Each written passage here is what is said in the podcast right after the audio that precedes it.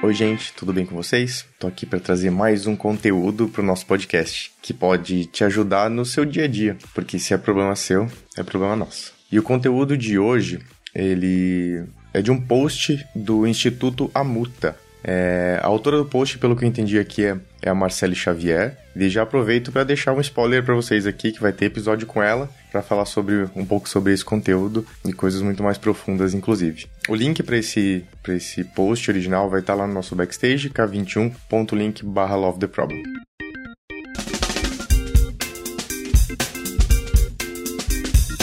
Empresas horizontais, relações verticais. Hoje muito se fala sobre a criação de comunidades e organizações horizontais. Altos investimentos estão feitos para uma transformação cultural que insira nas organizações modelos de autogestão e elevados graus de autodireção. Isso aqui a gente fala bastante aqui no Love the Problem, né? A gente já falou muito disso lá no Pontes Elefantes também sobre, sobre autogestão. Tenho observado que embora novos modelos de gestão e novas práticas sejam aplicadas, ainda há pouca atenção às dinâmicas que ocorrem nas relações. Minha hipótese é que, enquanto as relações não se tornarem horizontais, as empresas irão permanecer verticais. E o que seria uma relação horizontal? Uma relação horizontal é baseada na interdependência e tem como base autonomia e intimidade. Em relações pautadas na interdependência, respeitamos a nossa autonomia e a do outro. Por isso, não esperamos que o outro nos sustente, nos salve, nos diga o que fazer. E também não esperamos controlar o outro, suas ações, pensamentos e sentimentos. Mas isso não significa que somos independentes. Nós reconhecemos que para sermos quem somos no mundo, dependemos de uma rede de apoio próxima e consistente. Como seres sociais, precisamos de amor, carinho, afeto, atenção, e sabemos que quando não nos sentimos amados, dificilmente conseguiremos nos engajar em comportamentos positivos e alcançar o nosso potencial. Aqui tem um ponto legal que eu ouvi uma frase uma vez que é: Nós somos seres independentes com interdependência. Eu acho que tem tudo a ver com esse, com esse texto aqui. Porque, de fato, né, pra gente exercer a nossa independência, a gente vai estar inserido ou inserida em algum contexto. Isso pode ser representado muito fortemente por essa interdependência. O que os psicólogos estão descobrindo agora é que o ser humano vai amadurecendo não rumo à independência, mas a um outro tipo de dependência. Essa é uma frase do Arun Mansukani. Nem ideia de como pronuncia, desculpa Arun, porque eu não consigo pronunciar o teu sobrenome. Percebo que há um movimento crescente por mais autonomia, mas ignora-se a importância dos relacionamentos para criar-se as bases necessárias para que uma pessoa possa manifestar um comportamento autônomo. Encontrei na teoria do apego ressonância nessa ideia de que a autonomia não nasce no vácuo. Escarafunchando a teoria do apego. O termo teoria do apego foi criado pelo psicólogo John Bowlby nos anos 1950 e 1960. Tá aí, sobrenome de gente, eu não consigo falar, gente. Eu, eu aceito porque o Gerent aqui meu sobrenome, né? Eu sei que as pessoas também não pronunciam da forma original, mas tá tudo bem. A gente tá aceito. O John, acredito que o John me perdoa. A partir de estudos realizados com bebês, então a teoria do apego. A palavra apego tem muitos significados, mas dentro dessa teoria, o apego genuíno seria a criação de um vínculo afetivo saudável que nos torna seguros e emocionalmente estruturados. De acordo com Bowlby, o, o bebê precisa de uma figura de apego próxima, acessível e atenta para que se sinta amado, seguro e confiante. Esses sentimentos irão influenciar no comportamento dos bebês e no seu desenvolvimento. Esse texto caiu perfeitamente, né? Afinal de contas, gente, paternidade está batendo na porta. Então, pode ser que enquanto você está ouvindo, a minha filha já tenha nascido. Então, já vou aproveitar esse conteúdo para mim também aqui para para entender um pouco mais sobre a teoria do apego. Os bebês que têm uma fonte de apego seguro manifestam em seu comportamento maior capacidade de explorar o ambiente e socializar com outras pessoas. Aqueles que não têm uma fonte de apego seguro tendem a se tornar mais inseguros, ansiosos, emocionalmente distantes e buscam priorizar segurança à exploração. A teoria do Bowlby foi posteriormente aplicada a estudos com adultos em relacionamentos monogâmicos e também para observar o comportamento de grupos, sendo que reside no segundo o meu maior interesse, o interesse da Marcele aqui. Será que comunidades só se tornam de fato horizontais quando as pessoas encontram fontes de apego seguro? Essa é a minha hipótese e fui atrás das pesquisas para entender. Encontrei então alguns pesquisadores que se dedicaram a pesquisar a aplicabilidade da teoria do apego a relações em grupos. Tais pesquisas partem de uma perspectiva evolutiva para explicar que a proximidade com um grupo foi tão fundamental quanto a proximidade com o cuidador individual para a nossa sobrevivência. Logo, pertencer a um grupo é uma necessidade básica e elemento de sobrevivência, o que tornaria aplicável a lógica de que o sistema de apego influencia não só interações individuais, mas também em grupos. Acho importante ressaltar que, embora para mim faça sentido aplicar a lógica geral proposta pela teoria do apego, a relacionamentos de grupos de adultos, não considero que encontrei respaldo científico suficiente para essa hipótese. Para mim, faz sentido, portanto, usar a teoria apenas como premissa para entender melhor como as dinâmicas que ocorrem nos relacionamentos influenciam em nossos comportamentos. E como aplicar a teoria do apego para compreender a dinâmica de relações de grupos? Embora algumas pessoas utilizem a teoria de Bowlby para categorizar o tipo de estilo de apego de indivíduos, aqui tem alguns exemplos, que é seguro, preocupado, ansioso, desapegado, evitativo, e assustado evitativo, encontrei aplicações mais atuais que, ao meu ver, fazem mais sentido. Nesse caso, acredito que o estilo de apego varia não em tipos, mas em grau. E tal categorização me parece mais útil quando aplicada na explicação da dinâmica de relações, e não de tipos psicológicos de pessoas. Nesse caso, uma avaliação sobre o estilo de afeto revela não que sou uma pessoa evitativa ou ansiosa, mas que dentro de uma relação específica manifesto um grau X de evitação e Y de ansiedade sendo que em outra relação posso manifestar tendências diferentes. Meu maior interesse é compreender as dinâmicas das relações que estão limitando ou potencializando um grupo e não o tipo psicológico dos indivíduos, pois nesse caso cairemos novamente na já conhecida tendência de culpabilizar indivíduos e manter intocadas as estruturas.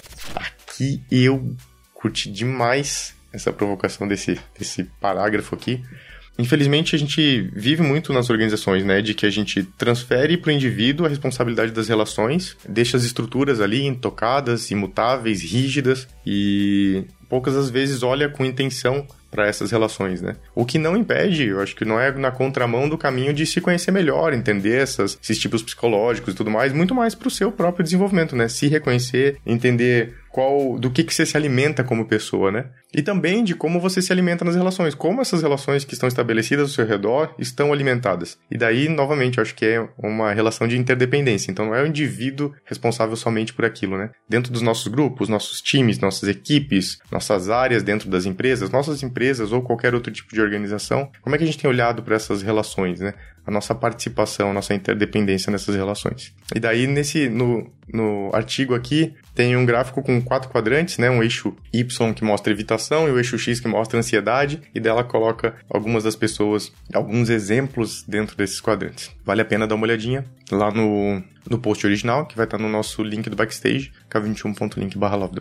As duas variáveis críticas utilizadas para compreender a dinâmica de uma relação são ansiedade e evitação. Quando aplicadas a grupos, as pesquisas revelam que esses diferentes estilos de apego vão influenciar nos comportamentos das pessoas dentro de grupos. Logo, os estilos de apego manifestados na dinâmica do grupo influenciam na criação de comunidades e realização de tarefas coletivamente. Ansiedade ocorre quando os indivíduos evitam a criação de autonomia. Por não sentir que as pessoas ali estão disponíveis, responsivas e atenciosas, as pessoas do grupo tendem a manifestar maior insegurança, preocupação e se sentem constantemente ameaçadas. Como consequência, um grupo com alta pontuação em ansiedade pode manifestar dificuldade em assumir responsabilidade e autonomia, e uma busca crônica por aprovação que atrapalha o desempenho. Primeiro ponto é a ansiedade, interessante, né? Daqui a pouco viram métricas individuais, daqui a pouco se tornam métricas super específicas de entrega, viram grupo, um time super tarefeiro, porque isso mostra é, uma, dá uma falsa sensação de desempenho e tudo mais, e tudo isso reforçado dentro desse,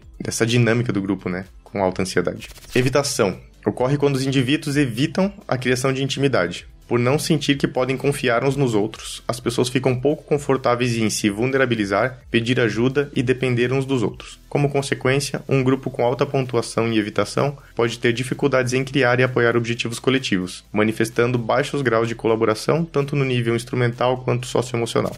Eu acho muito legal que esse ponto da intimidade, porque toda vez que a gente fala, né, disso, de vulnerabilidade, de confiança, a gente acaba indo pro talvez o outro extremo que as pessoas criticam esse olhar para a vulnerabilidade com a relação de intimidade, tipo, coisas profundas de mim, assim, né? E pelos exemplos que a Marcele trouxe no texto aqui, eu achei muito interessante, porque me parecem coisas de premissas do nosso dia a dia de trabalho, assim, né? Então, confiança, segurança, pedido de ajuda, consciência dessa dependência e tudo mais, não necessariamente intimidade ali individual das pessoas, né? Mas a gente tem que ter consciência disso, que essa nossa relação, essa camada de intimidade, ela tá baseada em algumas dessas premissas. E de fato a gente não consegue um ambiente tão positivo quando o grau de evitação está alto também.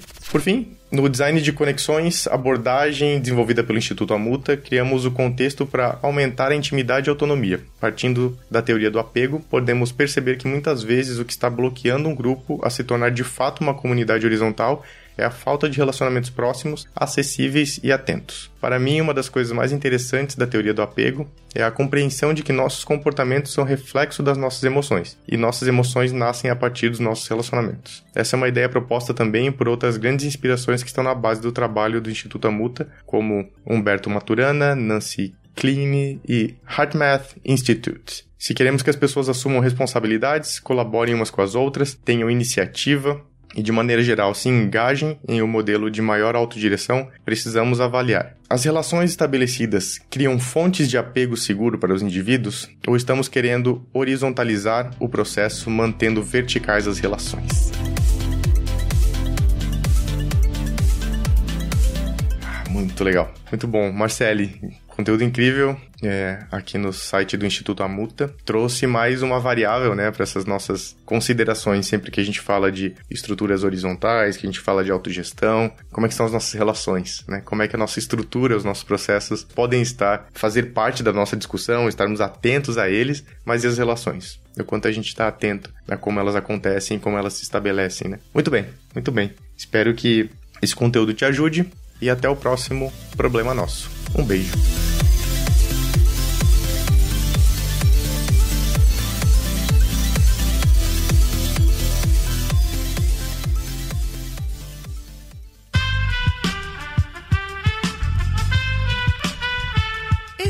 Podcast foi editado por Aerolitos Edição Inteligente.